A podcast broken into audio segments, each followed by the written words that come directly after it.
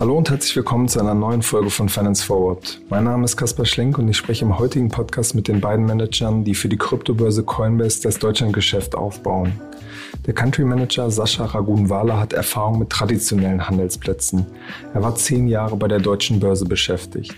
Und Jan Oliver Sell kommt als Head of Operations und war zuvor unter anderem beim großen Konkurrenten Binance beschäftigt. Im Hintergrund arbeiten die beide bereits an dem großen Deutschlandstart und haben kürzlich als erstes Kryptounternehmen eine BaFin-Lizenz erhalten. Coinbase gehört zu den größten Kryptobörsen der Welt und wird als Unternehmen mit 50 Milliarden Dollar bewertet. Schon im Börsenprospekt stand, dass Deutschland ein wichtiges Expansionsziel für das US-Unternehmen wird. Wie die beiden Manager die Banken in Deutschland als Partner gewinnen wollen und über ihre Marketingpläne habe ich mit ihnen im Podcast gesprochen. Hallo Sascha, hallo Jan. Hallo Kasper. Wir sitzen jetzt hier im äh, WeWork und ihr arbeitet ja schon äh, für Coinbase in Deutschland schon seit ein paar Monaten. Im Oktober hatten wir darüber berichtet, dass du, Sascha, angefangen hast. Ihr habt euch dazu dann noch nicht öffentlich geäußert. Alles war noch so ein bisschen im Hintergrund. Was habt ihr in dieser Zeit geschafft? Was habt ihr in dieser Zeit gemacht? Ja, also, ähm, stimmt genau. Im Oktober, meine, meine Reise bei Coinbase ging im September, Ende September los, Jan. Ich glaube, deiner.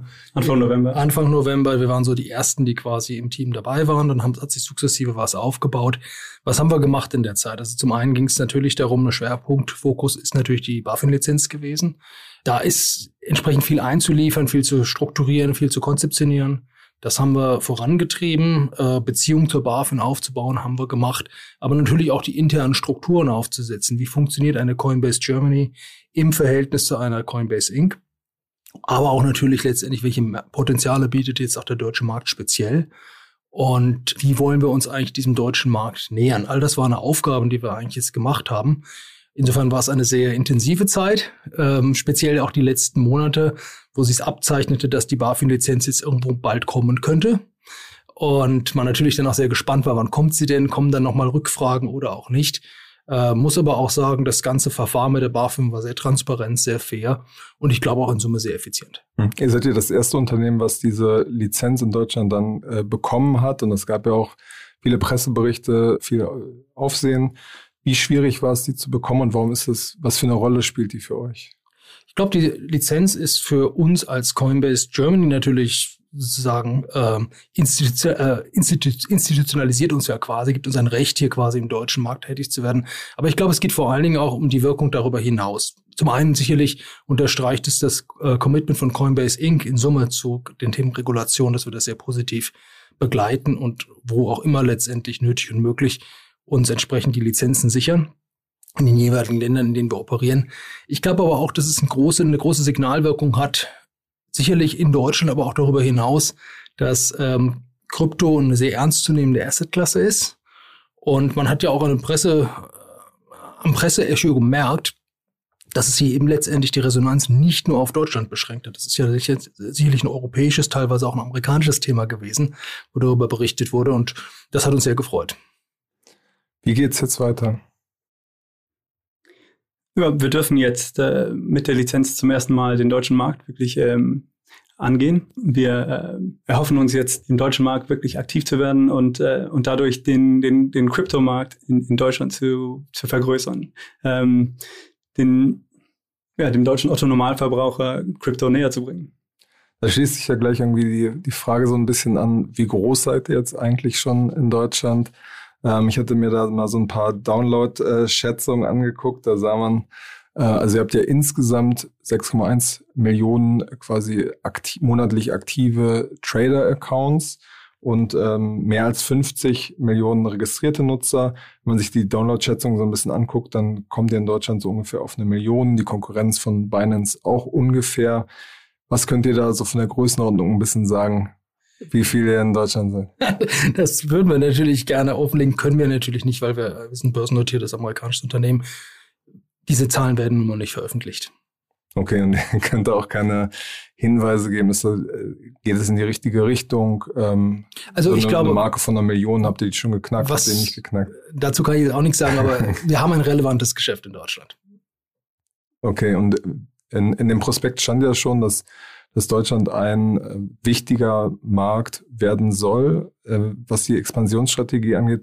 Was für eine Rolle spielt er heute schon jetzt im komparativ im Vergleich zu den anderen? Einer der allerwichtigsten internationalen Märkte und sicherlich einer auch mit dem größten Potenzial, das auf jeden Fall. Also wir haben letztendlich hier auch in Deutschland schon ein Geschäft, hast ja dann gesehen letztendlich in unseren Veröffentlichungen, äh, dass wir ja mehrere Marktsegmente bedienen, also Retail. Und Retail also hat Endkunden. Endkunden hat aber auch natürlich sehr viele Facetten letztendlich von klassischen Hodlern, also einmal kaufen und halten, zu Leuten, die sehr aktiv Daytrading betreiben. Äh, Im institutionellen Bereich gibt es ja auch eine riesen Spannbreite eigentlich dessen. Wir haben teilweise Firmen, die investieren. So MicroStrategy ist so ein so mal klassischer, klassischer Leuchtturm, aber wir decken im Endeffekt alles von Sell- und Buy-Side und sämtliche Facetten ab. Und das findet sich in gewissem Maße auch in Deutschland, vielleicht noch nicht ganz so ausgeprägt auf der institutionellen Seite. Die warten natürlich insbesondere auf eine Lizenz. Das ist ja eine ganz wichtige Voraussetzung jetzt auch für den institutionellen Markt. Und wir rechnen uns da schon ziemliche Chancen aus, in allen drei Marktsegmenten stark zu wachsen. Ähm, ich glaube, das Retail-Segment ist natürlich eins, das, äh, wo wir jetzt auch durch Marktkommunikation nochmal klar machen müssen. Coinbase ist ein sehr vertrauenswürdiger Partner, er ist jetzt BaFin lizenziert, er ist ohnehin sehr, sehr stark, was Sicherheit angeht. Wir sind zudem sehr zugänglich. Wir werden aber auch weiter daran arbeiten. Also eins der Schwerpunktthemen wird es eben auch sein, unsere Dienstleistungen zunehmend zu lokalisieren. Also letztendlich. Wie könnte das dann aussehen? Deutsche Website, deutscher Support, ähm, deutscher Content. Ähm, dann sicherlich auch zunehmend ähm, Abbildung oder Beschleunigung der ähm, Einführung entsprechender Produkte in Deutschland. Also wir haben ja heute letztendlich ein Verhältnis zu Coinbase Inc. noch nicht vollständiges Angebot. Da muss man auch immer wieder schauen, was passt in den jeweiligen Markt, was passt unter die jeweilige Lizenz. Aber ganz grundsätzlich ist, ist schon das Bestreben, dass wir auch unser Angebot nochmal verbreitern. Sodass wir ein klare, dass wir letztendlich die Breite unserer Kundenbasis, die wir heute schon haben, auch noch weiter ausbauen können. Du hast gerade schon gesagt, so für den Otto-Normalverbraucher wollt ihr das zugänglich machen. Können wir uns dann da auf riesige Marketingaktionen irgendwie gefasst machen? Weil ich meine, es gab ja in den USA zum Beispiel FTX, äh, hat ja irgendwie die Stadionsnamensrechte von Miami Heat äh, erworben. Das ist ja unglaublich viel Geld auch in diesem Markt. Plant ihr irgendwie ähnliche Aktionen? Marketingkampagnen werden jetzt sicherlich gefahren. Also die, die, die sind auch alle äh, geplant. Es gibt da verschiedene äh, spannende Sachen, die, auf die wir uns, auf die wir uns freuen.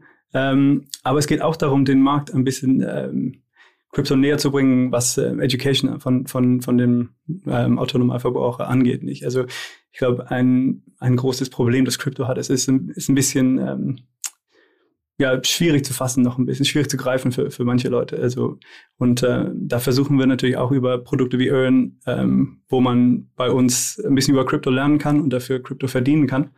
Äh, zum Beispiel auch ähm, ja, ein bisschen das Publikum zu, zu erweitern und ein bisschen mehr Informationen auf die Straße zu bringen, sozusagen.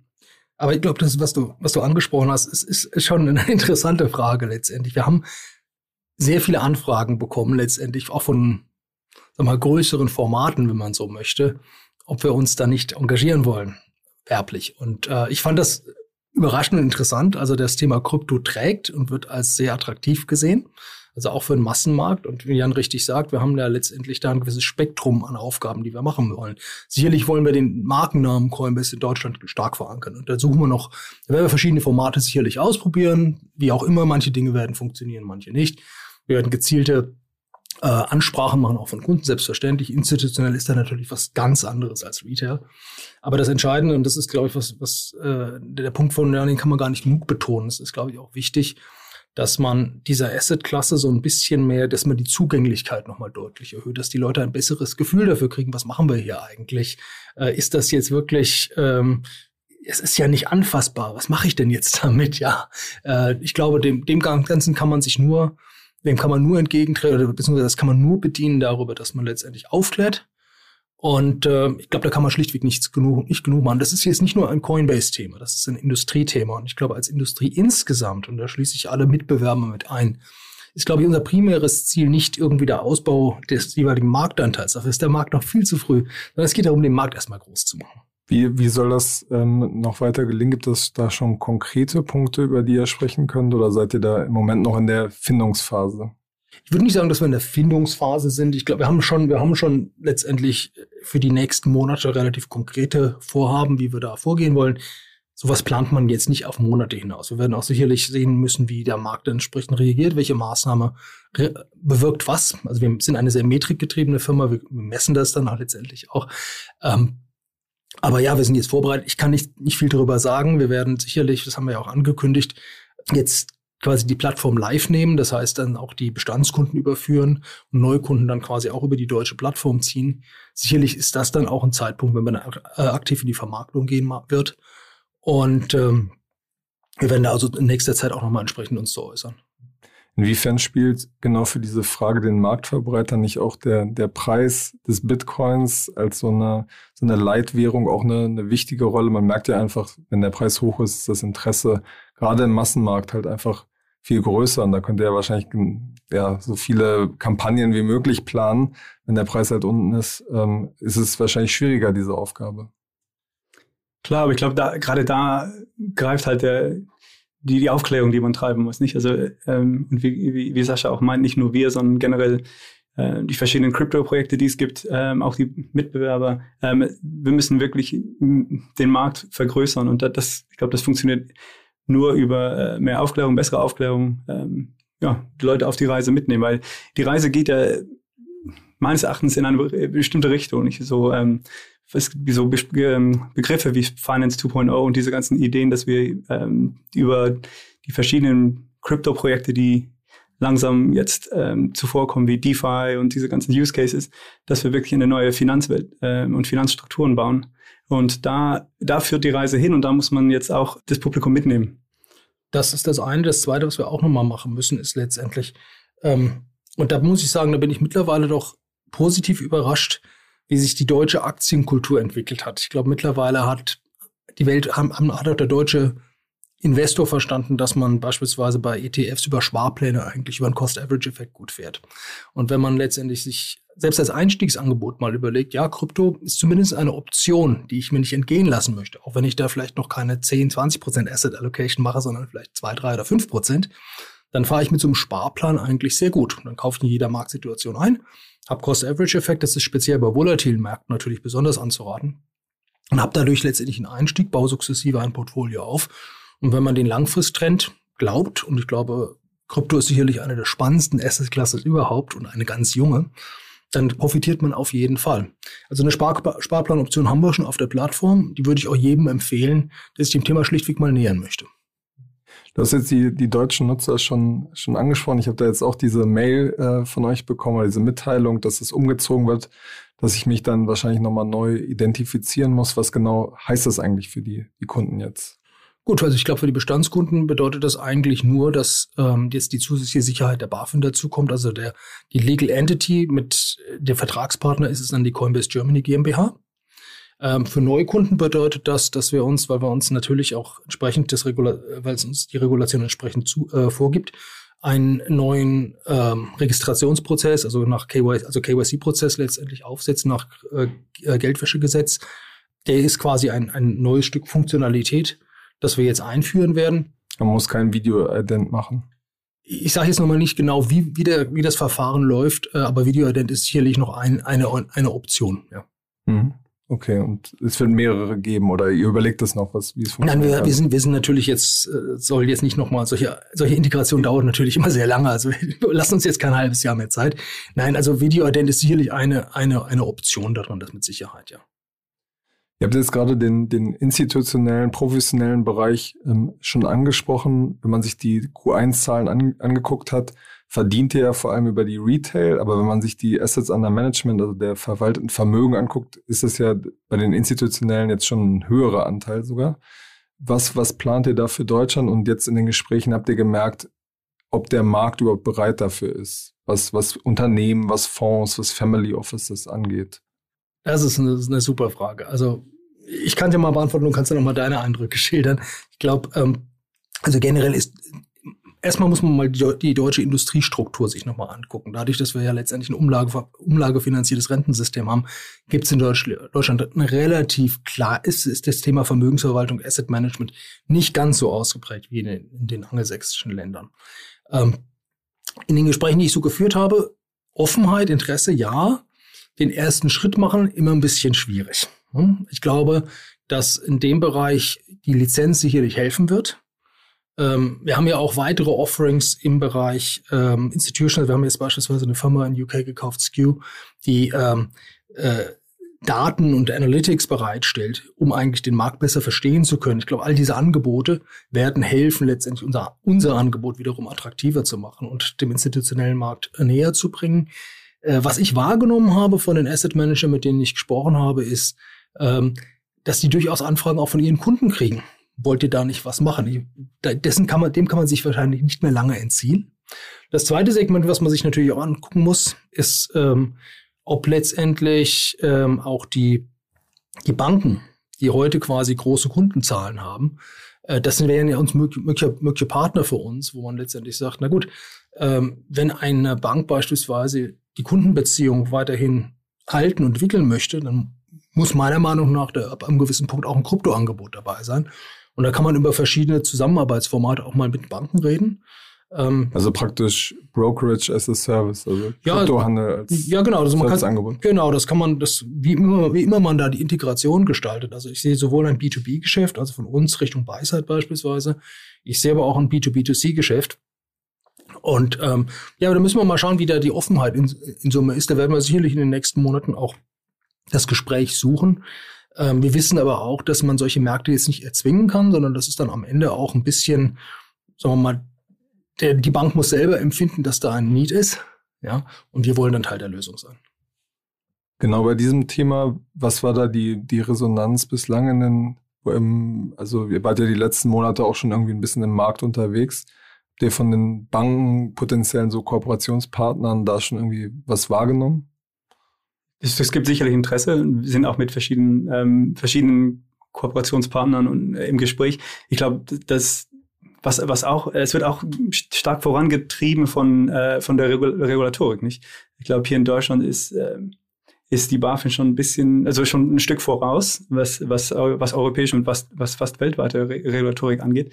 Und ähm, dadurch besteht diese regulatorische Sicherheit für, für Institutionelle schon eher hier, als es in anderen, äh, in anderen Ländern äh, besteht. Und dadurch hat man, wächst die Interesse schneller, glaube ich. Äh, weil das ist ja auch immer ein Punkt, ähm, wenn es dann irgendwann für die Bank interessant wird, dann muss es auch passen, äh, mit Compliance passen, nicht? Und, äh, und, und, und wenn nicht, dann wird es immer schwierig. Insofern ähm, so Sachen wie dieses Gesetz mit den Spezialfonds jetzt am 1. Juli, das öffnet langsam Türen. Und dieses Angebot quasi Coinbase als White Label, das gibt es ja im internationalen Markt noch nicht, oder? Dass Banken euch irgendwo in Amerika eingebunden haben. Das wäre quasi was Neues. Ja, also ich weiß nicht, ob es White Label wäre, aber letztendlich irgendeine Form von Kooperation, wie auch immer das halt sein mag. Also das ist jetzt, wie gesagt, nichts, wo wir sagen, konkret morgen wird da irgendwas unterschrieben. Ich glaube nur langfristig oder selbst mittelfristig kommen Banken um das Thema Krypto nicht rum. Und da sage ich ganz ehrlich, da wollen wir uns auch positionieren. Und ähm, wenn es da sinnvolle Partnerschaftsoptionen gibt, sind wir dafür zu haben. Hm. Eine Kritik, die bei euch ja immer kommt, sind so die, die hohen Gebühren im Vergleich zu, zu anderen Angeboten. Habt ihr einfach so eine Marktstellung, dass das, dass das so bleiben wird oder wird es da auch einen gewissen Preisdruck für euch geben? Aber ich glaube, also äh, erstmal muss man mal schauen, was, was machen wir mit diesen Gebühren. Also wenn die jetzt wahrgenommen hoch sind, muss man auf der anderen Seite natürlich auch sagen, dass wir als Coinbase sehr, sehr viel investieren in insbesondere Sicherheit. Und das ist sicherlich ein guter Gegenwert, den die Kunden bekommen. Aber natürlich die Industrie. Die Marge ist trotzdem nicht schlecht. die, die, die, die, Marge ist sicherlich, äh, war jetzt, was, was, was der Q1 anging, schon, schon schön. Das ist überhaupt keine Frage. Ähm, aber wir haben ja auch letztendlich in unserem Prospekt reingeschrieben, dass Marge für uns nicht, der, nicht die entscheidende Größe ist. Also ich war ja vorher bei der deutschen Börse, da war das ganz klar, dass man letztendlich auf der Net-Income-Ebene vor allen Dingen wachsen will. Das ist bei Coinbase überhaupt nicht so. Ähm, glaube ganz im Gegenteil, wir wollen halt, und wenn man mal die Verlautbarung auch äh, aus USA jetzt sieht, die äh, unser CEO gemacht hat, wir wollen halt kräftig investieren, um diese Kryptoökonomie weiterzuentwickeln. Und zwar auf ganz vielen, an ganz vielen Fronten. Und ich glaube, das ist genau, äh, das, das muss das Ziel sein. Also letztendlich, ob sich die Gebühren letzt, äh, jetzt, wie sie heute darstellen, in zehn Jahren noch so darstellen, Kaffeesatzleserei. Dieses ähm, quasi den, den Markt erweitern, das wird ja zum Beispiel unterlegt durch Krypto-Investments, die ihr auch macht und diesen, diesen App Store, der jetzt irgendwie da äh, drüber berichtet wurde. Denkt ihr sowas auch direkt jetzt schon mit für den, für den deutschen, für den europäischen Markt? In Berlin gibt es ja zum Beispiel eine sehr lebhafte Kryptoszene. Ja, also wie du sagst, Berlin ist eine, eine super Stadt für Krypto. Ich glaube, ähm, was auch interessant ist, Deutschland hat die zweitgrößte Anzahl von Bitcoin Full Nodes weltweit hinter USA. Ähm, hätte man auch nicht so gedacht. Aber ähm, ich glaube, auf der Seite ist Berlin ein spannender Ort und es gibt sicherlich viele, viele Möglichkeiten für uns hier äh, auch über Ventures verschiedene äh, Projekte zu an, unser, an Projekten zu beteiligen, auch Projekte ähm, mit denen weiterzuarbeiten. Und das ist aber mit Sicherheit auch unsere Aufgabe. Also jetzt hier, wir beide, äh, dass, dass, dass wir uns äh, aktiv um, die, um, das, um das Ökosystem hier bemühen. Sichtbar sind, anfassbar sind. Ich glaube, aus Deutschland kommen viele interessante Ideen. Ich würde sogar behaupten, dass die deutsche Kryptoszene vielleicht sogar innovativer ist als die deutsche Fintech-Szene insgesamt. und ähm, ich glaube, das Potenzial muss man halt auch dann global erschließen. Und wenn wir da helfen können, ähm, machen wir das gerne. Garantien gibt's nicht, das ist ganz klar, aber ich habe halt auch schon diverse Anfragen bekommen äh, zu Venture-Finanzierung und äh, ich bin im engen Austausch mit dem amerikanischen Team. Und ich glaube, jetzt, wo wir in Deutschland auch offiziell loslegen können, ist natürlich auch, sagen wir mal, unser, unser Wort hat da ein bisschen mehr Gewicht und wir werden mehr gehört in dem Sinne. Natürlich ist Coinbase ein Global Player und wir gucken uns Globalprojekte an. Und auch da gibt es immer nur begrenzte Kapazitäten, sowohl was Geld als auch Ressourcen angeht. Aber Deutschland ist ganz klar mit auf dem Radarschirm. Okay, aber ihr plant jetzt nicht so einen dedizierten europäischen Fonds oder sowas, sondern das wird dann immer quasi über die amerikanische Mutter laufen. Zurzeit schon, ja. Also ob das jetzt, ob sich das in einem Jahr oder was ändert, ähm, Coinbase ist ein unglaublich dynamisches äh, Unternehmen. Ich bin jetzt, wie gesagt, neun Monate dabei. Die Firma hat sich in der Zeit schon dramatisch verändert und äh, das Ambitionsniveau ist gestiegen. Ähm, globale, also Internationalität ist ein ganz klares Ziel. Ähm, völlig verstanden, dass es hier um eine globale Assetklasse geht. Völlig klar, dass hier ganz viele unterschiedliche Use Cases auch entstehen werden. Ähm, Coinbase ist sicherlich committed, sehr aktiv zu sein. Wo jetzt genau und wo genau in einem Jahr, Weiß kein Mensch. Okay. okay. Was hat sich in dieser Zeit, die jetzt schon erlebt hat, was hat sich da so konkret verändert? Also ich glaube, zum einen interne Strukturen. Wir merken das natürlich auch jetzt nicht nur im europäischen Team, sondern auch im globalen Team. Wir haben eine breitere Aufstellung, höheres Kompetenzniveau. Was ich so in Führungsmeetings mitkriege, ähm, eine große Breite an, an, an Ideen, was man alles abdecken kann. Ich kann da jetzt nicht drüber sprechen, das sind alles Internas, aber ähm, auch letztendlich, wenn man jetzt mal guckt, wo wir geografisch hinwandern, jetzt Indien ist, war ja, glaube ich, äh, vor ein paar Tagen auch sehr offiziell. Ja, also ich glaube, wenn man unseren Blog verfolgt, dann sieht man eigentlich schon das Aktivitätsniveau recht gut. Hm. Wie groß ist das äh, deutsche Team äh, jetzt eigentlich schon geworden und wie groß soll das mal werden? Gut, also Stand heute, ich will sage immer, meine, meine Antwort darauf ist immer, dass wir Ende dieses Jahres zweistellig sein werden. Hm. Auch das ist eine sehr dynamische Sache ich glaube letztendlich, wir werden weiter, das deutsche Team wird da nicht bei stehen bleiben, sondern wir werden auch sukzessive weiter wachsen. Wir versuchen natürlich schon eine gute, äh, ein gutes Gleichgewicht zu kriegen zwischen dem Deu lokalen deutschen Team, aber auch der Nutzung der Ressourcen, die wir international aufgestellt haben, sowohl in England, Irland als auch in den USA. Und das klappt sehr gut. Und das wird immer wieder neu verhandelt. Was macht lokal Sinn? Was macht mehr Sinn, quasi irgendwo zu zentralisieren?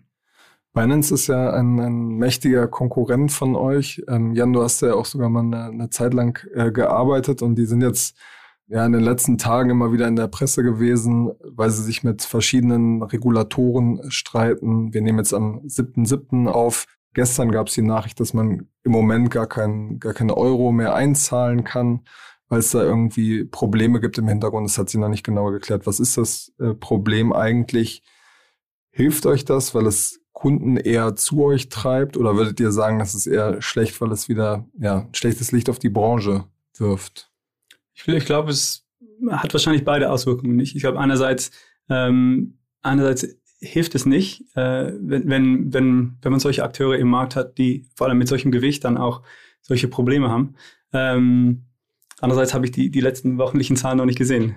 Insofern kann ich nicht wirklich von, von den Users reden. Ähm, aber ähm, ich glaube, generell, generell ist es natürlich auch interessant, dass wir, dass wir jetzt unsere Lizenz haben und, äh, und in Binance geht es anders nicht.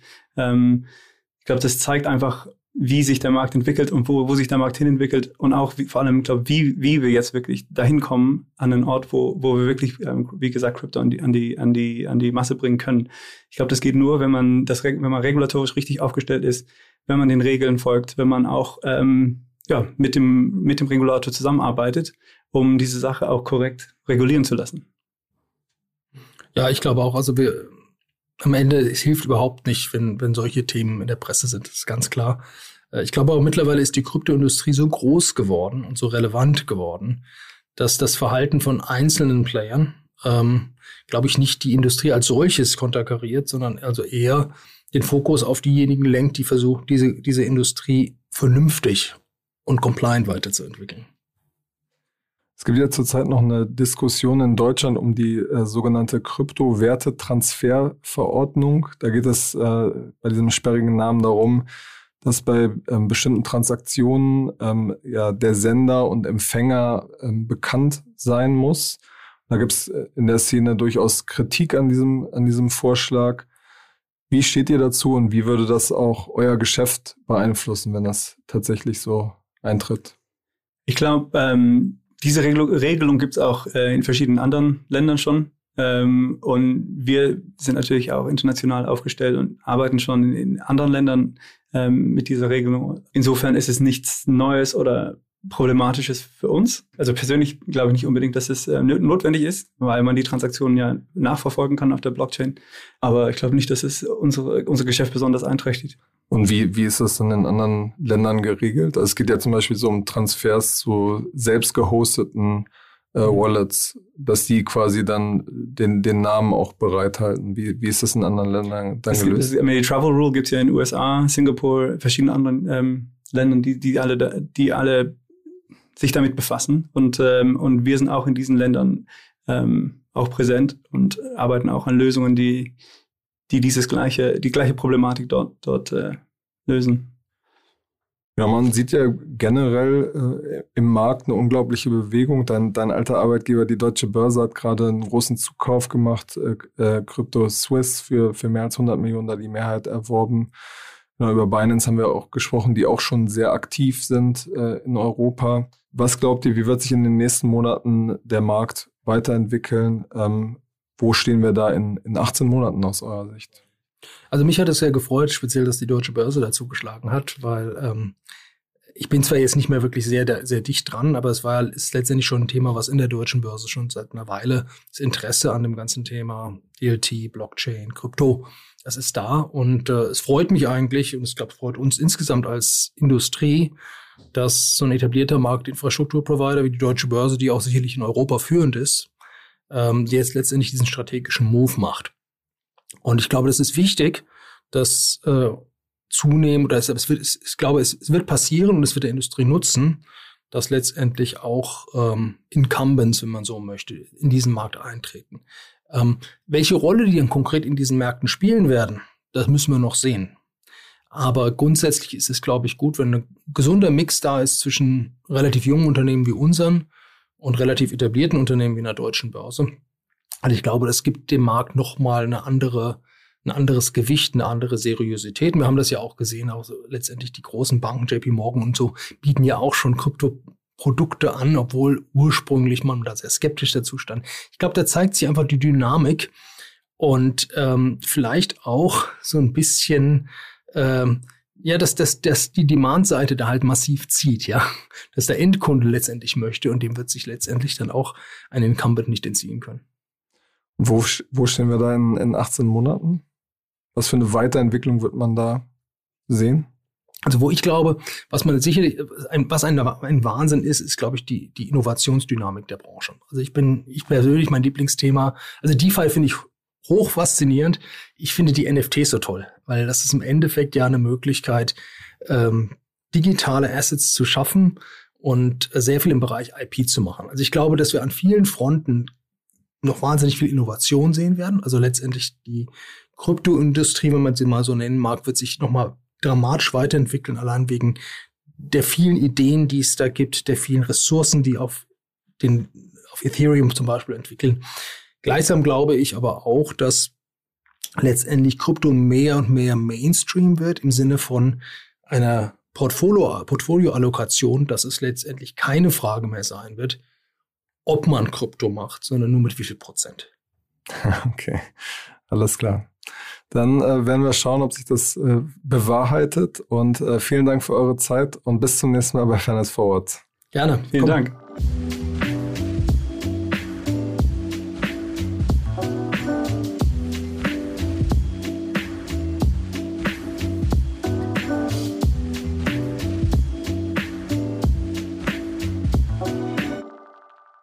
Podcast wird produziert von Podstars bei OMR.